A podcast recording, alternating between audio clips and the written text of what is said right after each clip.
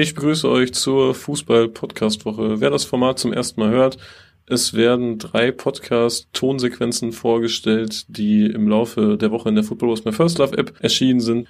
Es sind natürlich noch einige andere Podcasts in dieser Woche erschienen. Unter anderem hatte Pini in seinem Podcast den Tim aus Darmstadt zu Gast, der jahrelang Vorsänger der Darmstädter Kurve war und ein bisschen aus alten Zeiten erzählt. AT hat in seinem beliebten Podcast-Format Heiße Kurven, treue Typen nochmal mit Bo City gesprochen, der erlebnisorientierten Gruppe aus Bochum, die ihre Hochzeiten in den 80er, 90ern hatten und dementsprechend auch einige Stories erzählen können. Die Fußball-Weltreise führt uns in dieser Woche nach amerikanisch Samoa. Das führt vermutlich jetzt erstmal zu vielen Fragezeichen, aber hört einfach mal rein, das lohnt sich auf jeden Fall. Und Rolf Fuhrmann hat sich in seinem Podcast-Format Rollerblick zu Wort gemeldet und gibt einen Rückblick auf den vergangenen Spieltag. Wir starten unsere Tonsequenzen mit einem Gruppeninterview. Es gibt ja schon diverse Gruppeninterviews in der Football Was My First Love App von den Horridos aus Fürth bis zur Brigade Nassau. Diesmal geben die Harlequins Berlin Einblicke in den Ursprung und die Entwicklung der Gruppe in das Kurvengeschehen, blicken zurück auf die Höhepunkte positiver und negativer Natur der letzten Jahre und das Interview, das geht fast drei Stunden, es ist ein Zweiteiler, es ist ein absolutes Brett und ich habe mich da echt schwer mitgetan, da irgendeine Kernaussage jetzt rauszufischen, die ich hier reinpacke, weil es ist fast unmöglich. Da müsste man das ganze Interview wahrscheinlich reinpacken. Deswegen habe ich die Höhepunkte des Europapokals reingepackt, beziehungsweise von der Tour nach Östersund. Und äh, da wünsche ich euch viel Spaß beim Reinhören. Plumpe Träume ist der Podcast. Einfach mal anschalten. Das lohnt sich auf jeden Fall, sich dafür Zeit zu nehmen. Östersund, wo, wo sich alle irgendwie dachten, als das raus, also als die, die Terminierung rauskam, äh, äh, beziehungsweise die, die, die Wahl, dass wir dachten, wo ist das überhaupt? Na gut, Schweden, naja, Schweden fliegst halt nach Stockholm, fährst eine Stunde gefühlt, ja. Aber dass die da oben in den tiefsten Wäldern auch Fußball spielen, war da nicht so auf dem Schirm. Und ähm, ich erinnere mich halt noch in dem Kontext, dass ich halt mit, mit Heidi geschrieben habe und irgendwie alle relativ schnell schon drauf waren, ja, naja, da fliegen wir oder war eine entspannte Verbindung. Und wir dann irgendwie geschrieben haben und meinten so, doch scheiße. In dieser erstes Europapokalspiel jetzt erstmal wieder schön auswärts, lange Tour und dann macht man die so komfortabel. Das funktioniert nicht. Da müssen wir irgendwie was draus machen.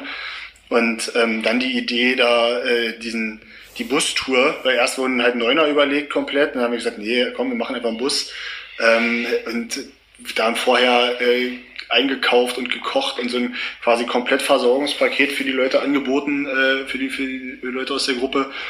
Äh, und dann stehen wir da am, am, am Abfahrtsort und ähm, dann kommt der Bus um die Ecke und der sieht halt aus wie vorm Krieg.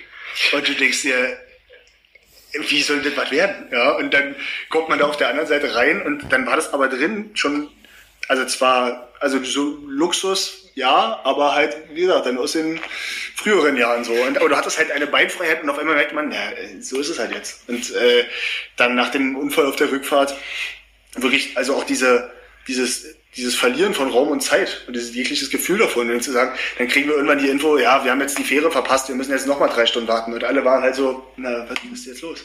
Also die drei Stunden machen den Kohl nicht fett, ja.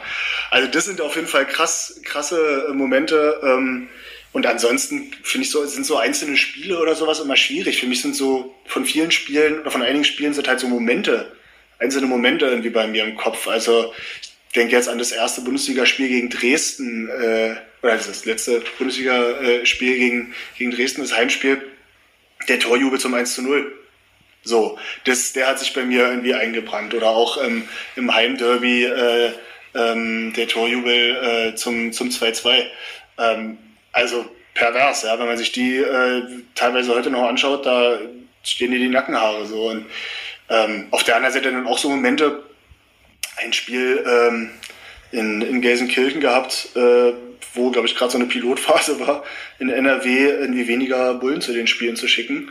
Und ähm, wir dann halt nach dem Spiel gedacht haben, na dann kicken wir doch mal, wie es vor der Nordkurve aussieht. Und auf einmal ist da aber ein, ein, ein, ein Haufen dahin gejoggt, also der war zu Bruchteilen die klassischen Leute, die dahin joggen. Da war auf einmal, war da wirklich von A bis Z jeder motiviert zu sagen, ey, Feuer frei, wir laufen jetzt hier hin und äh, gucken mal, ob wir den äh, Schalkern mal ihnen mitgeben können. Ja? Geil. Also das, das sind so Momente, finde ich, die so einbrennen. Ähm, ansonsten ist es schon echt schwer, sich da jetzt so ad hoc äh, Sachen rauszupicken. Dann geht's weiter mit meinem eigenen Podcast-Format, was ich mit Tim betreibe. Der Weg ist das Spiel. Wir sprechen dort über Groundhopping und aktuelle Geschehnisse in der Fußballwelt, die irgendwie auch eine Relevanz für Groundhopper haben. Und äh, dabei geht's dann in dieser Folge unter anderem um die Fanszene von Beitar Jerusalem, die jetzt damit ja in Anführungsstrichen zu kämpfen hat, dass ein arabischer Investor dort eingestiegen ist. Und das ist aus vielerlei Hinsicht ein sehr interessantes Thema. Ein Scheich aus den Arabischen Emiraten hat 49 Prozent der Anteile von Beitar Jerusalem gekauft. Das wäre erstmal jetzt bei anderen Vereinen maximal eine kleine Meldung wert. Wir würden jetzt hier nicht äh, groß drüber reden. Aber man muss ja wissen, dass die Fanszene von Breiter extrem nationalistisch geprägt ist und das Ganze äh, dürfte jetzt ziemlich interessant werden. Also äh, ich habe da ein bisschen recherchiert, Tim. Also La Familia ist die führende Gruppe, das hat man ja irgendwo so ein bisschen auf dem Schirm oder man hat die auch schon mal gesehen. Ich habe die auch schon mal auswärts gesehen und die hatten echt einen, einen Top-Auftritt. Also äh, was den, den Stadionauftritt angeht, äh, eine gute Fanszene. Zumindest in den 90 Minuten, wo ich sie wahrgenommen habe. Und äh, die machen aus ihrer Gesinnung aber keinen wirklichen Hehl. Und die sind so krass konsequent und radikal, zumindest nach dem, was ich gelesen habe, dass, dass mir da keine andere Fanszene einfällt, mit der man das irgendwie ansatzweise vergleichen könnte, weil äh, als ein muslimischer Nigerianer verpflichtet wurde, äh, gab es da wirklich Proteste in jeglicher Form aufgrund seiner Glaubensrichtung äh, und nach wenigen Spieltagen war der Typ dann wieder weg und dann haben die ein, zwei Jahre später haben die äh, zwei muslimische Tschetschenen verpflichtet. Äh, klingt erstmal komisch, zwei Tschetschenen gehen nach Israel, aber das lag, glaube ich, daran, äh, dass ein Russe da Vereinspräsident war und der die da irgendwie, äh, wahrscheinlich hier von diesem Tschetschenien-Verein, ist das Grosny oder so, Tarek Grosny, ich weiß nicht ja, genau. Ja, ja. Aber vermutlich hat er die da weggeholt, gehe ich jetzt einfach mal von aus, habe ich nicht recherchiert. Ähm, und als die dann im Verein gespielt haben, da gipfelt der, der Protest mit einem Brandanschlag auf die Geschäftsstelle, wo dann auch einfach alte Trikots verbrannt sind und Pokale zerstört wurden und so. Ähm, also das ist schon ziemlich, ziemlich krass. Und, und als dann äh, einer von den Tschetschenen mal ein Tor geschossen hat, hat auch äh, so das halbe Stadion, die halbe Tribüne das Stadion verlassen. Die sind dann einfach nach Hause gegangen, machen halt auch keinen Hehl daraus, dass sie gegen Araber sind. Die haben Sprechchöre, wo sie singen, tötet alle Araber. Und ähm, das ist natürlich echt schon eine harte Kost. Und ich habe mal gelesen, dass die, äh, die hatten eine Fanfreundschaft zu Bnei Yehuda und die wurde beendet, nachdem ähm, in, von der dortigen Szene Neuzugang gefeiert wurde, weil er wahrscheinlich gut war, aber muslimischen Glauben hat. Da haben diese Volk gesagt, nee, Alter, mit euch wollen wir nichts mehr zu tun haben. Und äh, im Blog und in, in sozialen Medien sind dann häufiger Bilder aufgetaucht äh, von Fahnen einer verbotenen äh, rechtsextremen Partei, immer im Zusammenhang mit diesem weiter Jerusalem-Bezug. Und dann hat, ähm, hat sich der Staat da so langsam mal eingeschaltet, weil dann war auch dieses, die, die nennen das Araber-Klatschen, das war dann äh, ganz populär dort, dass die auch einfach in irgendwelche Supermärkte als Kollektiv gelaufen sind und, da irgendwelche Leute umgehauen haben. Eine kurze Zwischenfrage, wie ist das denn mit der Bevölkerung? Ist da, ist dann ein höherer muslimischer Teil überhaupt vor Ort? Also das, äh, ist die, die Stadt Jerusalem komplett äh, die Stadt Jerusalem ist ja, ist ja die geteilte Stadt. Also ich glaube, da äh, finden sich äh, vier Ethnien in dieser Stadt und diese Viertel sind ja auch alle geteilt. Also das ist ziemlich krass in Jerusalem. Aber wie da jetzt genau die, die Anteile sind, das kann ich dir nicht sagen. Aber ich, Jerusalem war schon immer in der Geschichte auch äh, so der, der rechts angesiedelte Club, während Hapoel äh, Tel Aviv halt eher so, yeah. so links war. Also das ist schon seit zig Jahren so verankert. Äh, nur dass es auch auf, ja, auf beiden Seiten, oder zumindest in dem Beisp Fallbeispiel jetzt auch auf der einen Seite dann so ziemlich ins Extreme auch geht. Ähm, und vor, dann, wie gesagt, also der Staat hat sich da eingeschaltet, der hat da äh, V-Männer innerhalb der Fanszene eingeschleust. Und kurze Zeit später wurden da auch 50 Mitglieder der Gruppe verhaftet und äh, sechs sind unter anderem wegen versuchten Mordes angeklagt. Und vor wenigen Jahren kaufte ein Technologieunternehmen diesen ganzen Verein und der Inhaber heißt äh, Moshe Hogek, der heißt Moshe, mega witzig. Und der sagt dann so der Fanszene den Kampf an. Das finde ich krass, weil der, hat, der Typ ist einfach Milliardär, so, der könnte sich ein chilliges Leben machen, bürgt sich aber dieses Theater auf, weil es ist ja klar, er wird dann zu einem Feindbild, ne? Ja, ähm, ja. Und das, das finde ich immer krass, wenn Menschen das so machen, weil also ich persönlich hätte da gar keinen Bock drauf, weißt du? Ich würde einfach, würde dann einfach denken, ja, ich will jetzt hier in Frieden leben und wenn ich eine Million habe oder eine Milliarden habe, dann muss ich jetzt nicht einen Verein kaufen. Das juckt mich dann nicht, dann kaufe ich ja, die Sache, Die so. Sache ist immer, was, was, äh, was hat der Typ für eine Motivation? Ist, war der schon vorher Fan dieses Vereins? Das kann ich dir gar nicht genau sagen, welchen, welchen, was der da für eine Verbindung hat zum, zum Verein. Auf jeden Fall ist er dann da krass gegen vorgegangen. Und zwar hat er die äh, Leute verklagt, die den Ruf des Vereins schädigen und äh, hat dann immer Ermittlungen einleiten lassen, als dieser Gesang kam, irgendwie Tod in Araban kommt in irgendeinem Gesang vor. Und dann, dann ist was krasses passiert. Das ist, glaube ich, noch nicht so häufig auf der Welt. Äh, was noch nicht so häufig auf der Welt passiert ist. Und zwar wurde ein Spieler verpflichtet wegen seines Namens. Das musst du dir mal vorstellen. Der Typ heißt Ali Mohammed und ist, kommt aus Westafrika, der kommt aus dem Niger und ist Christ. Und damit hat er die Fanszene mal äh, richtig aus Verfassung ge gebracht, weil da wusste er natürlich gar nicht mit umzugehen. Die haben gesagt, gut, das ist ein Christ, das finden wir toll, aber der Name muss sich irgendwie ändern. Das geht nicht, dieser Name. Also völlig verrückte Geschichte. Und das, das, sowas ist doch Wahnsinn, oder? Ich, ich höre gespannt, ich höre gespannt zu. Ich, die, die Recherche ist richtig geil. Da ist echt viel Kreativität dann äh, freigesetzt worden. Äh, und zuletzt gelang es ihm halt, diesen Scheich ins Boot zu holen. Und da dachte ich mir erst, ja, äh, Vereinigte Arabische Emirate und Israel, normalerweise können die ja alle nicht miteinander. Aber dann ist mir auch wieder eingefallen, ich glaube, zu Anfang des Jahres habe ich irgendwo aufgesaugt, dass die das, diplomatische Beziehung aufgenommen haben. Das geht wahrscheinlich um irgendwelche scheiß Rüstungsgüter und solche Geschichten. Weißt du, kann ich mir mal vorstellen, mhm, ja. äh, dass sowas dann, ne? Da steckt ja immer irgendwas hinter. Die werden ja nicht dann auf einmal Freunde. Aber ich habe mich ja, nicht genau mit der Thematik befasst. Da können sich gerne die, die Politwissenschaftler bei uns äußern. Meinst du, wie viele Polit Politwissenschaftler uns so zuhören? Zwei. Auf jeden Fall können die sich gerne melden. Ähm, dann war es soweit. 49 Prozent der Anteile waren verkauft. Beiter sieht aktuell schlecht aus in der Liga, also nicht mehr der krasse Erfolgsverein. Sie sinkt irgendwo 12 oder 13 oder sonst irgendwas.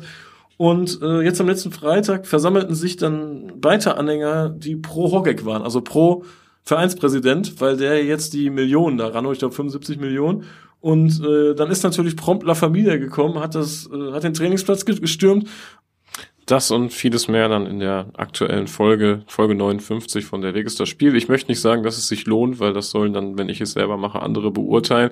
Aber dem Feedback nach zu urteilen sollen die letzten Folgen ein ganz gutes Corona-Alternativprogramm gewesen sein. Dann geht es weiter mit Football Was My First Love International, das Podcast-Format, was jeden Dienstag erscheint und sich mit internationaler Fankultur auseinandersetzt. Ganz brandaktuell, äh, Antonino Speciale wurde in der letzten Woche aus dem Gefängnis entlassen nach 14 Jahren Haft. Da gibt es dann auch ein die Podcast-Folge 2 ist das, glaube ich, mit Kai Tippmann. Da geht es um die Fälle Sandri und Speziale. Und äh, Kai Tippmann hat diesen Gerichtsprozess ein wenig begleitet, hat auch da Einsicht in die Akten gehabt und er gibt da einige sehr interessante Infos zu diesem ganzen Fall. Ähm, darum soll es in der aktuellen Folge aber nicht gehen, denn dort geht es um Lukas. Lukas lebt in Buenos Aires und fährt dort seit geraumer Zeit mit San Lorenzo zu allen möglichen Spielen und hat dort einige interessante Geschichten zu erzählen. Logisch, also es gibt ja wenige deutschsprachige Menschen, die da Einblicke geben können, vermutlich gar keiner, die da Einblicke geben können in diese Kurve. Und am Anfang des Interviews geht es aber brandaktuell auch um das Thema Maradona, der ja kürzlich tragischerweise verstorben ist. Und Lukas berichtet über den Ausnahmezustand in Buenos Aires. Das geht, ist so die erste Viertelstunde, wo es dann tatsächlich um Maradona geht und gehen danach so langsam auf das Thema San Lorenzo ein. Das wird auch ein Mehrteil, also der nächste Teil erscheint dann nächste Woche Dienstag und vielleicht gibt es auch einen dritten. Wir haben es noch nicht komplett aufgenommen, daher kann ich das jetzt noch nicht sagen. Trotzdem schon mal viel Spaß beim ersten Teil. Also wie gesagt, er ist Mittwoch gestorben nachmittags, hier argentinische Zeit. Und dann die Regierung hat von der Familie Maradona verlangt oder gesagt, komm, wir machen, wir öffnen den Präsidentschaftspalast und wir machen sieben Tage Beerdigung, damit alle Leute Zeit haben, vorbeizukommen. Die Familie Maradona wollte das aber nicht. Hier in Argentinien ist halt üblich die Beerdigung, also jemand stirbt und am Folgetag wird schon, wird schon beerdigt. Das ist richtig krass, geht ganz schnell. Wenn ich denen sage, hä, in der Schweiz dauert es eine Woche, das muss man ja organisieren, sagen die, hä? Und dann liegt der Tote eine Woche rum, oder wie geht das? Und die Familie Maradona wollte ihn am Folgetag beerdigen. Das heißt, er hat gesagt, nein, wir machen nur einen Tag. Und dann war halt klar, okay, es geht ein Tag, der Präsidentschaftspalast war offen von 6 Uhr morgens bis 16 Uhr nachmittags. Und da gab es natürlich ultra lange Schlangen. Also für die Leute, die schon in Buenos Aires waren, die zog sich von Plaza de Macho bis zum Bahnhof Constitución hin. Das sind irgendwie drei U-Bahn-Stationen, sind irgendwie ja, zwei Kilometer oder drei Kilometer. Also es ist richtig lange. Gab halt diese Klassenschlange und eigentlich war es relativ ruhig. Ähm, die, die Situation war, war schön, also es war man mal in der Schlange, es war halt ein wildes Gemisch von Leuten, es waren junge, alte, es waren Familien, es waren reiche Leute, es waren ärmere Leute, es war halt eigentlich sehr, es gab wirklich schöne Gespräche, weil halt man war mit den ganzen Leuten drumherum im Gespräch. Eine alte Frau hat erzählt, wie sie Diego erlebt hat, als sie halt, also dass sie gerade als Diego Weltmeister wurde mit Argentinien, war sie irgendwie, war sie gerade Mutter geworden und ein alter Mann hat gesagt, wie es bei ihm war und hat jeder so ein bisschen seine Geschichte mit Diego und bla bla. Ähm, aber irgendwann war halt klar, ja, die Leute, die jetzt noch um 15 Uhr irgendwie ein Kilometer vom Präsidentschaftspalast weg sind, von der Casa Rosada, die kommen da natürlich nicht mehr ran. Und dann gab es irgendwann von hinten so ein Gerenne, also man hörte also, dass dann plötzlich Gerenne war und bla bla bla und dann haben alle die Leute, haben die Leute einfach alle die Gitter weggetreten, sind da weggerannt und da wurden auch Getränkestände umgerannt und so, aber halt, weil es wie eine kurze Panik gab. Aber es war dann auch ganz, relativ schnell wieder alles beruhigt, aha, es ist eigentlich alles ganz okay. Und natürlich jeder hat dann dieses, diese Unordnung genutzt, um 200 Meter nach vorne zu kommen. Äh, irgendwann haben wir gehört, wir waren aber schon weiter vorne, wir waren schon drei Straßen weit von der Casa Rosada, haben wir gehört, dass weiter hinten an der Neue Julio, an der Hauptstraße, es ist so fünf, sechs Straßen weit, hat es dann mit den Bullen geknallt, weil halt irgendwann eine Stunde vor Schluss haben die Bullen gesagt, ja, jetzt schließen hier die Schlange, weil wer sich jetzt noch anstellt, kommt eh nicht mehr ran oder, oder wir schneiden jetzt die Schlange ab und da hat's dann geknallt. Aber auch, glaube ich, auch nicht so krass. Also da habe ich nur dann die späteren Videos gesehen, aber es war halt also ja, es gab so ein bisschen Gerenne, aber es war, glaube ich, nicht so krass. Wir sind dann um so gegen 15.30 Uhr am Präsidentschaftsplatz angekommen und der war eigentlich bis 16 Uhr offen. Und da war noch alles relativ gesittet und man dachte noch so, man schafft es rein und bla bla. Also ich sage immer relativ gesittet, weil ähm, es war natürlich, es war heiß, die Leute haben gesoffen, es gab viele besoffene Menschen, die da waren.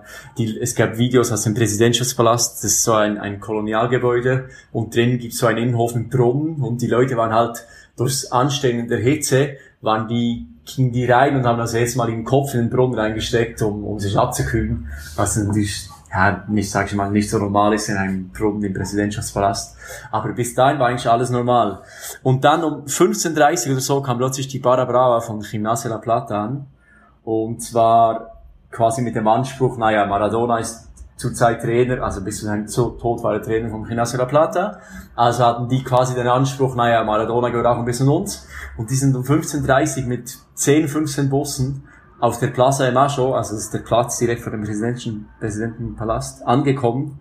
Also auch so ein Ding, wie können die da ankommen? Ist die ganze Innenstadt war abgesperrt. Die ganze Innenstadt war abgesperrt, es gab kein Auto, nix. Hat nur diesen Konvoi, also nein, diesen Konvoi, diese Schlange von Fußgängern. Und plötzlich kommen da 15 Busse von Gymnasia La Plata direkt vor dem Präsidentschaftspalast an. Das war die Fußball-Podcast-Woche. Ich wünsche euch ein schönes Wochenende. Wer noch nichts zu tun hat, am Sonntag erscheint immer der Profcast. Das ist ein Podcast über Groundtopping und Reisen und das lohnt sich auf jeden Fall auch da mal reinzuschalten. Und ansonsten hören wir uns nächste Woche.